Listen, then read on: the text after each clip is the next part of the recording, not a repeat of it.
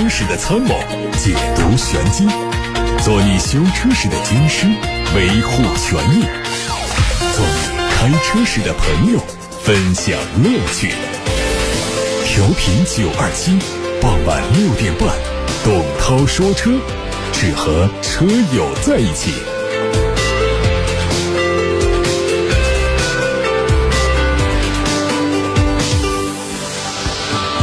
各位好，我是董涛，今天直播开始了，六点半到七点半，大家可以把选车用车的问题，把汽车消费维权投诉发到直播间零二七八六八六六六六六热线开通，还有董涛说车微信公众号也开通留言的功能。看新闻，我们从国家工信部获得了国产奔驰 EQB 的申报信息。新车此前已经在2021上海车展上亮相，搭载的是由 ZF 公司提供的前后双电机，匹配三元锂电池组，外观轮廓和奔驰的 GLB 相似，前脸做了微调，内饰也和 GLB 一样，采用全液晶仪表盘和中控屏连接的双联屏设计，搭配标志性的圆形空调出风口，整体质感非常具有豪华感，而搭配的芯片是英伟达的。Pack 幺二八，还有六核的 CPU，两百五十六核的 GPU，还有八 GB 的 DDR 四高频内存，支持完整的 L 二级的驾驶辅助系统。中期改款的奥迪 Q 二 L 的无伪装谍照曝光，从此前曝光的。车型来看呢，这次有一些不同。前包围两侧的银色装饰是一条连杆连接，配备全新设计的 LED 大灯，相比现款更加运动。家族标志性的大嘴进气格栅没有变，但是中网细节有不同。改款的。轮毂和现款有很大的区别，采用了多辐式的设计，车尾和前脸保持同样的风格，后包围用一条贯穿式的横杆连接起来。动力是一点四 T，搭配七速的干式双离合奥迪 Q2L。新款的 Mini JCW Clubman 和 Mini JCW Countryman 正式上市，售价分别是四十万六千八和四十二万六千八。这是中期改款，外观的变化都集中在车头车尾的细节，并且增加了青柠绿这个颜色。米字旗的 LED 尾灯，方向盘加热。电加热的后视镜、氛围灯、LED 大灯、哈曼卡顿音响都是标配，用的是 2.0T 发动机，匹配八速的自动变速器。曾经报道，捷豹路虎为了向电气化转型，正在研发电气化的模块架构 EMB 以及混合动力总成模块纵向架构 MLA 两大平台。海外媒体最近说，EMA 架构首款车型。将是新一代的揽胜极光，在二零二四年会正式上市。随后，在这个平台上还会产生新一代的发现运动，而 MLA 架构预计在二零二六年开始运行，会生产全新一代的揽胜运动第二代星脉和第六代发现。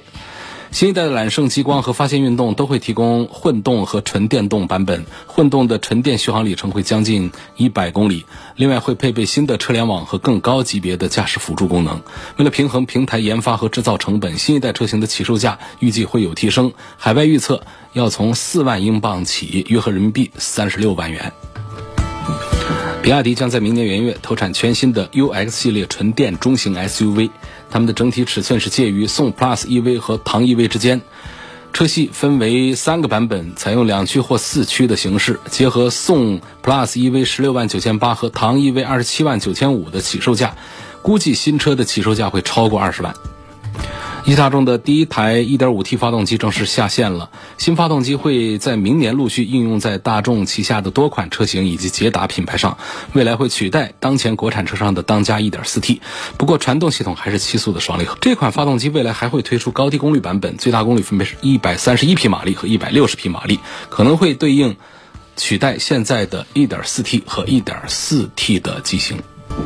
工信部官网上传出了新款广汽本田凌派的申报信息，外观基本延续现款的风格，整体格栅的面积有缩小，内部结构是封闭的，贯穿两侧灯组的独个条是更加的平直，侧面是双腰线，而另外呢，后排空间向来是凌派的一大卖点，这个优势肯定会延续下去。威马的第一款中型纯电轿车的申报图出现了，大灯造型和前包围的款式。和此前的威马 SUV 家族有很大的区别，品牌 logo 使用了全新的款式，在五道竖条之外增加了一个圆环。从尾标上看，可能会命名叫 E 五。这车的长度是四米七，轴距达到两米八一。配置方面有天窗、后雷达两种不同款的轮毂，用的驱动电机最大功率是一百六十三匹，动力电池是三元锂，续航能力还没有官方消息。三菱汽车将在年内推出欧蓝德的插混，作为老牌的燃油车企，这个车型的推出意味着三菱也会进入到新能源的领域。三菱官方还没有发布实车照片，它在二月份发布了全新欧蓝德，所以大概率会和燃油版保持外观一致，只在充电口和标志上有一些区别。用的是十三点八千瓦时电池组，可以提供大概一百公里左右的纯电续航里程。东风风神将在今年推出基于 DSMA 架构打造的第一款全新轿车，叫做。奕炫 Max，它会在七月份下线，定位是赛道级的宽体家轿，车长有四米七几，轴距两米七七。它会推燃油版和混动版两种，前脸是大尺寸的中网，有三种风格。内饰上有悬浮式的中控屏，贯穿式的空调口，多处采用了软质材料提升质感。动力上是一点五 T 发动机。参考现款的奕炫来看，估计它的起售价是在十万元左右。各位刚才听到的是汽车资讯，现在董涛说车开始回答大家的问题。零二七八六八六六六六六热线开通，董涛说车微信公众号图文留言。在微信公众号上有位网友叫丁丁舒马赫，他说沃尔沃 x C 六零的二零二二款马上就要上市了，那么二零二一款还值得买吗？裸车不到三十万。在上海车展上呢，沃尔沃正式发布了二零二二款的 x C 六零，我看了车，其实这个改造呢，主要来自于两点，一个是多媒体系统。这个看大家看重不看重。另外呢，就是改成这个轻混的动力，会在今年的三季度上市。从发展的眼光来看呢，往后讲啊，就是轻混在这个过渡阶段当中呢，确实还会成为一段主流。另外，多媒体系统的升级呢，我觉得对于未来来讲呢，也是比较重要。今后大家买一个车，应该是不满足于它的普通的行驶功能、它的互动功能、它的媒体功能。应该是越来越被强调的，所以说，呃，等的时间不长，在三季度就会上市一个在多媒体系统方面有一些超前，然后轻混动力上呢是迎合主流时尚的，我觉得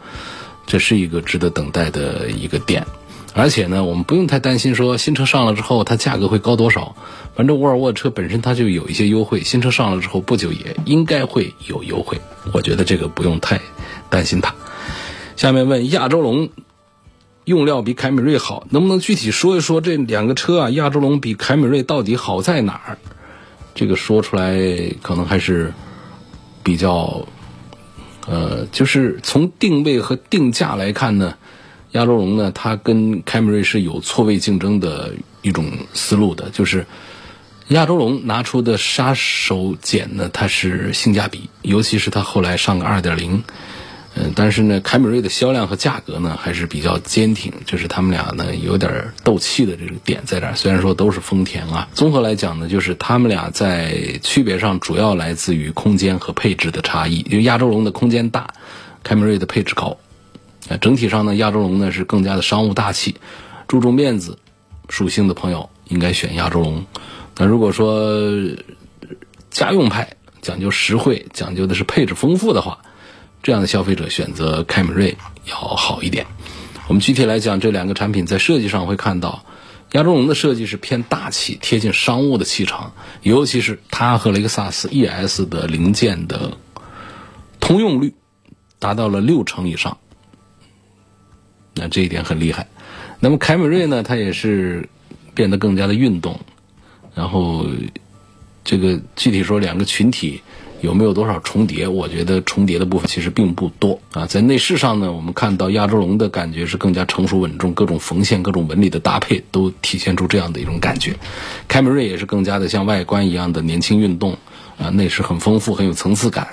在舒适性方面呢，亚洲龙座椅更加的宽大，填充比较软，舒适性更好。凯美瑞的座椅呢硬一点，或者叫换一个词叫偏运动一点，它比较侧重的是包裹性和支撑性。那么其实这种车呢，长途下来的话呢，舒适度是差一些的。呃，我觉得主要是这几个点的区别，配置上的差异。大家拿出一个同价位的配置表，同价位的凯美瑞在配置上呢，明显的压倒性的胜过了亚洲龙的，呃，尤其是在舒适性的配置和科技性的配置方面，都是这样的一个特征。春风十里不如你，说有传言说东雪铁龙会推出 C3L 来取代。爱丽舍不知道是不是真的，是真的啊？这个其实说它也不是将推出，呃，就是 C3L 呢，其实全新的 C3L 已经是在2020年就已经推出来了几款车，呃，从这个价位体系，从尺寸，呃，这个各方面定位来讲呢，它和爱丽舍是形成了一个高度的重叠，所以说显然它是有取代爱丽舍的，呃，这么一个思想在里头。但是呢，呃，在行业里面来看的话呢，实际上 C3L 呢也没有作为冬雪的销量担当，因为真正的能够代表雪铁龙全新一代设计语言的轿车，当然这个定位不一样啊，凡尔赛 C5X 这样的产品即将要出来的。应该是这个方向会成为它的销量的担当。入门的 C3L，我们把它可以理解为取代爱丽舍。想花十万块钱以下买一个还不错的稳定性的一个本地车的话，东雪的 C3L 是可以看的，就像当年我们大家去买爱丽舍一样的。刘女士要分析奔驰 GLB 的优缺点，问买这个车哪一个版本的性价比它是最好的？那对于 GLB 来说呢，大家公认的就是它的空间是有优势，然后做工方面也是有优势。大家认为它的缺点呢，主要还是动力方面呢是偏弱一些。不过对于很多女士来说呢，我觉得开这个动力不会觉得慢，尤其是它的高功率的发动机。高功率的发动机呢，实际上对于女士来说，我认为百分之九十五以上的人会满意它的动力。高功率的，就是 GLB 的两百。即便是它的低功率的幺八零，我觉得百分之八十五以上、九十以上的人也会觉得满意。所以大家不要看它排量小，一点三 T 是排量很小，它是个四缸机带涡轮增压。其实配合下来，你去开的话呢，我认为对于大多数人来说，都还是还是够用的。你不能按照一个大奔的一个要求来说，这个车提速得有多快？现在优惠完了的车是二十万出头。性价比我觉得是很不错的，它的车的空间是很不错的，驾驶的这个感觉呢，肯定不是一个典型的奔驰的那种舒适感。但是毕竟我们二十万出头买了一个空间并不局促的一个奔驰的 SUV，我们不要计较太多。就看它价格便宜，而且是个奔驰，做工也不赖啊！你看它里头的接缝啊、用料各方面，还是能够代表奔驰的入门车的一个基础水平的。所以从这个买它的哪个版本的性价比来说呢，我内心里还是认为该买它的高功率的 1.3T，就是 GLB 的两百动感型啊这样的车，价格比较低，动力呢也是百分之九十五的女士都觉得是够用的。而且呢，它的这个其他的各项舒适和安全配置也并不差，所以这是我推荐这个车的道理在这儿。问本田 CR-V 和丰田的荣放的混合动力应该是买谁？那我就告诉你，这两个车的销量上的区别呢，CR-V 是明显大于荣放的，也就是意味着大多数人都在两个车当中选择了 CR-V。当然说荣放的销量也是非常不错，我们讲三月份。全国的销量说的话呢，呃，也过了两万，这是爆款产品的指标了。我认为过万的都是畅销的热销的车型，如果过两万就是属于爆款了，那是很不错的。那么到了 CRV 呢，不仅是过两万，它都接近三万了。三月份已经大于荣放，已经高了大几千台车，所以还是 CRV 的口碑和优势要更加的突出一些。下面有个朋友跟我留言说，特斯拉现在又出事儿了，家里的买的个特斯拉呀都不敢开了，很后悔买这个车。特斯拉是今天又出现了新的新闻吗？还是停留在仍然在处理那个追尾的特斯拉的这个阶段呢？我今天没太关注网络，不知道今天是不是又出现了特斯拉的失控的新闻啊？有位网友希望我能够解读一下比亚迪汉的产品竞争力。注意看一下比亚迪的汉，会觉得颜值真的是很不错，外观内饰的颜值都超越特斯拉 Model 3，是一点问题都没有的，设计上是非常成功。设计上成功这个还是一方面啊，另外一方面它的核心的竞争力在于哪里？就还是它的电池，这个确实是在安全性、在电池的性能这方面取得了一个很好的平衡。我们过去讲锂电性能好，但是呢安全性差，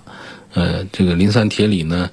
呃，安全性好，但是呢，它的电池的充电呐、容量啊、体积各方面都不占优势。奔驰啊，各大品牌都是在找比亚迪寻求一些合作，就可见它这个电池的价值所在。然后从这个销量上来看的话呢，比亚迪的汉的竞争力也还是不错，一季度累计卖个两万多台，这个还是很强劲的一种表现。包括它的竞品的格局啊，它的竞品呢主要还是 Model 3，包括小鹏的 P7，嗯，这个当然它的同门相杀也是不可避免。用户分布呢，恐怕还是在咱们的这个限牌的一些城市比较多一些，包括广东、浙江啊、江苏这样，所以我们会在发现，在湖北市场上的这个比亚迪的汉呢，它销量就并不是那么的多。那么最后讲这个车主的评价啊，比亚迪的汉呢，它在竞品圈当中的口碑是很不错，在竞品圈当中呢，汉排在第二位，总体评分也比较高。呃，像这个小鹏汽车的这个 P7。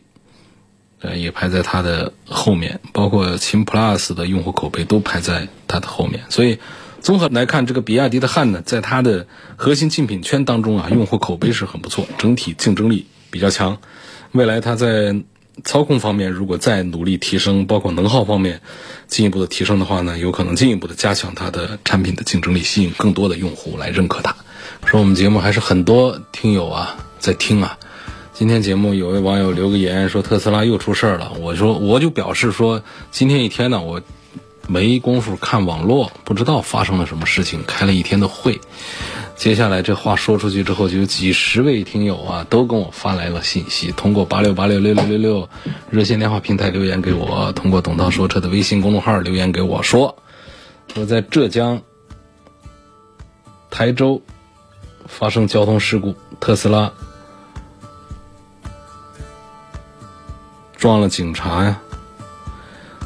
嗯，以哪一个信息为准来跟大家说一说呢？因为大家都口头留言的，我不太敢念出去啊。毕竟这是公共媒体，说出去话要负责任呢。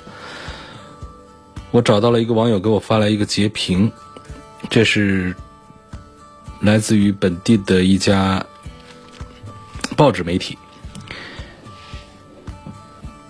说的是在昨天浙江台州一辆特斯拉轿车。途经桥罗阳街道幺零四西富线高架桥时，碰撞正在现场处置交通事故的交警，造成两名交警受伤。目前，两名伤员正在医院抢救，其中一名伤势较重。肇事司机已经被公安机关控制，事故原因正在调查中。然后还有一些网友留言说。被撞击的交警当中已经有一人牺牲，这个消息呢，我们不能确认这一点。所以我看到有位曾先生给我留言说，今天看到的这个浙江特斯拉车主撞交警的事儿呢，呃，问董涛你对这个事儿怎么看？因为特斯拉一直出现刹车方面的问题，并且持续有相关事件发生，而特斯拉公司一直没有解释质量问题，问他的刹车到底有没有问题？这个话我也不能瞎说，说了会吃官司啊！不能说它的刹车有问题，或者说没问题，这都不恰当。但确实呢，从目前我们看到的大量的特斯拉在全球各地的事故来看的话呢，应该是它的控制系统还是有不稳定的情况，因为它的刹车有很大的自动化的程度，相当于我们的电脑一样，有一个主机在控制各个单元。那么这个刹车的动作呢，是需要我们的人踩下去，包括它辅助自动驾驶部分也有机器来踩下刹车。但是总之呢，不管我们人踩下刹车还是机器踩下刹车，这样一个总的一个控制单元，它和传统的汽车的刹车机构呢，基本原理是一样，但是在控制单元上会有一些不同，就是它更多的有互联网的基因。所以如果说它的总控制单元老出毛病，就主机芯片这个部分。软件运行不稳定的话，会导致我们驾驶员踩下刹车，它刹车距离比较长，也导致一些事故来发生。它不像我们这种自动化程度比较低的汽车，它就是刹车踏板啊传递这个电信号或者油路信号给到我们的刹车处理机制啊，通过活塞的运行，然后刹车前把刹车盘把它给抱住啊，让这个车辆减速。这样一个动作下呢，如果我们没有漏油。啊，刹车力道的传递和放大都是一个有效的状态的话，刹车盘片又没有磨损也没有故障的话，那一脚刹车下去，车辆它会得到有效的控制。可正因为它的后台的软件系统过于发达之后，我们这一脚刹车下去，它会受到电控系统的一些干扰。本来它的刹车的油压各个传递系统它都没有问题，但也可能导致这个刹车的实际情况呢没有达到它的设定标值，就是会导致一些刹车距离变长。所以从我们目前观测到的这些特斯拉的车祸事故来看呢，确实是有的就是不踩油门它也跑，有的是踩油门跑的比往常要更快，有的是踩刹车还刹不住，等等这样的一些情况的话呢，我们不能把它单一的说成是一个刹车问题或者是一个油门问题。我觉得更大可能的还是它的软件控制体系的不稳定，导致了这样的一些失控事件的发生。所以，不管是我们中央媒体还是地方媒体，不管是车友还是我们行业的专家们，大家更愿意说到的特斯拉问题呢，会用到一个词，不叫刹车问题，还是更多的会用到一个叫失控的词。啊，中央媒体不管是人民日报还是新华社，其实都对特斯拉的这个失控啊，做出了一些评论的，大家可以上网去搜一下。那么，交通广播在节目当中对大家。现在给一个说法呢，就是既然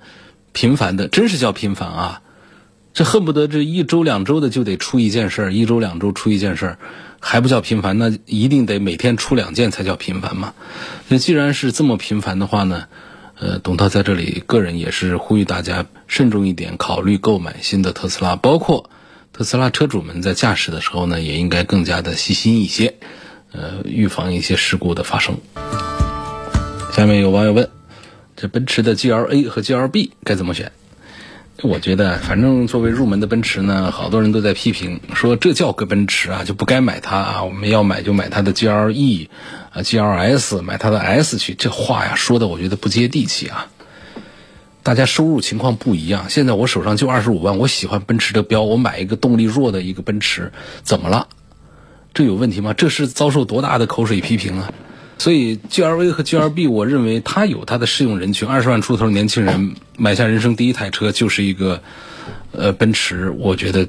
可能这个幸福指数是买一台雅阁找不到的。那么在 G L A 和 G L B 当中呢，我赞成还是该买 G L B，它实用性是要强一点，而且动力单元其实都是一样的，都是小排量的 1.3T。好像放在体积更小的 G L A 上，大家的批评少一些；放在个儿大的 G L B 上，大家就批评它，这是对 G L B 的期待过高了。人家的价格现在本身定的低，而且还优惠，我觉得对它的空间和它的这个动力来说是可以的。刚才我看到网友留言说，浙江的这一起特斯拉。车祸当中，两名警务人员受伤，然后有人说有一位警员殉职，我不能确认。但是紧接着就有热心的网友叫郭华，他发来一个截屏，这个截屏呢是来自于楚天交通广播的一个官方发布啊，我今天连这个都没看到，这是最新的一个发布啊，我们来念一下给大家啊，路桥五幺七警情通报。五月十八号，路桥五幺七交通事故中受伤的交通警务人员陈希勇经全力抢救无效，不幸殉职。另一名受伤的交通警务人员已经脱离生命危险，司机陈某龙因涉嫌交通肇事罪已被警方刑事拘留。目前，台州警方正依法依规全面开展现场勘查、调查询问和肇事车辆检验鉴定等工作。同时，对陈希勇家属和受伤警务人员进行慰问。台州市公安局交通警察局，二零二一年五月十八号，这则警情通报确认了其中一位警务人员牺牲的消息。又是特斯拉惹的祸。接着回答大家的其他问题，有网友希望我能够对比一下路虎的卫士，还有。宝马 X5 这两个车平时越野需求很少，问路虎卫士在城市道路上行驶舒适度怎么样？这两个车我都接触的比较多，而且呢，都分别是在城市道路还有沙漠这样的越野路线上做过一些呃测评。测评的结果呢，确实路虎卫士的越野能力是比宝马的 X5 是要强大太多，车身的强度啊，越野的攀爬能力啊，X5 它在城市公路上的。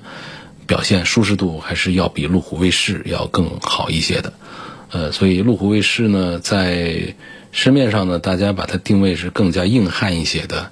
呃越野车，但是呢，它在外观和内饰上的设定呢，也是非常的细腻，至少在外观上是比较的时尚。那内饰方面呢，相对过去的路虎来说，已经是细腻了很多。但是它要是跟宝马的 X5 来比，内饰的设计啊、时尚啊。呃，用料、做工、用心呐，各个方面的话，路虎卫士也还是要弱一点。只能说，路虎卫士的设计师很棒，不管是外观还是内饰啊，就设计的很时尚、很洋气。但最后在拼接做产品的时候呢，也会显得路虎卫士的内饰比叉五的要素一点，但是外观上不输给宝马的叉五，外观设计是做的非常的精致高档的。所以平时越野需求比较少的话呢，按道理讲呢，就是宝马叉五会带给你更好的一些舒适性。不过呢，我觉得。一台路虎卫士和一台宝马叉五在一起的话，它们代表是两个不同的性格方向啊。那叉五要更大众化一些，满大街都是。但是，一台卫士显然可以吸引更多人的目光，让人觉得你对车辆有更多的喜好和追求。一个更喜欢车的人，应该会更喜欢路虎卫士一些，因为它确实不管是从品牌的名称方面带着情怀，而且在产品的开发方面，稍有了解的会知道。路虎真的在这全新一代的卫士上投入巨多，不管是它的平台，还是车身的结构、动力单元，还是说大家一直诟病说他们路虎家、捷豹家电子系统的毛病多，在这一代的卫士以及下一代揽胜上呢，实际上他们都做了很大幅度的提升和改造，而且负责他们电控单元的故障率的测评的检验的是咱们一位中国小伙儿啊。我们跟他有过单独的访问，从他们来透露的信息讲呢，呃，捷豹路虎官方早就发现了大家的这些意见，也确实是他们的一个短板，就是电控系统的毛病比较多。那发愤图强，这两年呢，他们从一九年。应该更早一点，从一八年开始，他们建立了专门的实验室，针对他们电控系统的各个环节来做一些检测。期待在全新的架构之下呢，电气系统的毛病会减少很多。那么从目前路虎卫士作为第一个采用全新的电气系统架构的路虎产品，目前上市这段时间销量也还不错。大家的反馈呢，电控系统的毛病啊，还是比路虎的其他产品是要少一些的，毛病是要少一些的。所以我赞成，呃，庞先生可以多关注一下路虎卫士，拿实车在道路上开一下，感受一下底盘的感觉，还是很高级的。如果是我们用来越野的话，你会感觉这个车确实是非常的强悍，车身的强度超出一般的 SUV 若干倍。当然，官方宣称的多少倍呢？我觉得那个数字呢，呃，理论出处在哪里不好说。所以我们宁可相信呢，从它的一些这个焊接啊。刚才的强度啊，这样的一些指标数据上讲呢，理论上它确实是是历史上 SUV 当中强度最高的一款，这个是成立的一句话。所以我赞成的可以多关注一下路虎卫士，而且我们的广大车友们啊，就注意董涛说车这个平台呢，不仅仅是回答大家问题，还可以帮助大家买车。就是大家有多少人对路虎卫士这款车感兴趣的话，报个名，我们一起组织大家去搞试驾，体验一下这个车到底好不好啊？如果报名人多，咱们争取一个团购啊。所以呢，说到哪儿就是哪儿啊！就大家对于这个路虎卫士这个车感兴趣的话，可以打电话零二七八六八六六六六，不限于这个时候打，任何时候想起来打个电话报个名，说我想关注一下路虎卫士，想买个路虎卫士。如果真有心要买的话呢，我们来组织一些活动。其他车型也是一样，比方说一下子来了十几二十个人说，我现在想买一个宝马叉五，我现在想买一个。奔驰的什么什么，大家报个名之后，只要意见相对讲比较统一，你不要说一个人要买一个奔驰 C 级，一个人要买个 E 级，一个人要买个 S 级，这三个人，那我怎么组织这个活动呢？但是你三个人都说我要买个 E 级的话，这个事儿就是相对就好办一些。所以希望大家意见相对讲比较集中。我相信每个人都会有自己喜欢的车，大家一起来报名的话呢，我们后台工作人员一分拣会发现，哦，这儿有二十个人要买个卫士，啊，有三十个人想买个叉五，那么我们分别组织不同的批次来对这些车进行。试驾体验，最后来决定买还是不买，而且可以帮着大家一起谈一个价格，拿到实车。八六八六六六六六，这个电话真是个好东西啊！一个电话解决好多问题。可能我们现在是一个互联网的时代，大家都通过手机终端来解决很多事情。实际打个电话八六八六，通过人工坐席来跟你进行一些沟通，也是可以帮你省很多的事儿。不妨大家测试一下，打电话零二七八六八六六六六六，解决车主的很多问题。奥迪 A4L 和沃尔沃 S90 怎么选？两款车优惠下来，价格差两三万。之前比较偏向 A4L，毕竟是奥迪的牌子，但是双离合还是不如 AT 稳定。S90 的空间更大，配置更高，但是好像乘坐舒适性一般，后期保养贵。希望能帮忙推荐一下。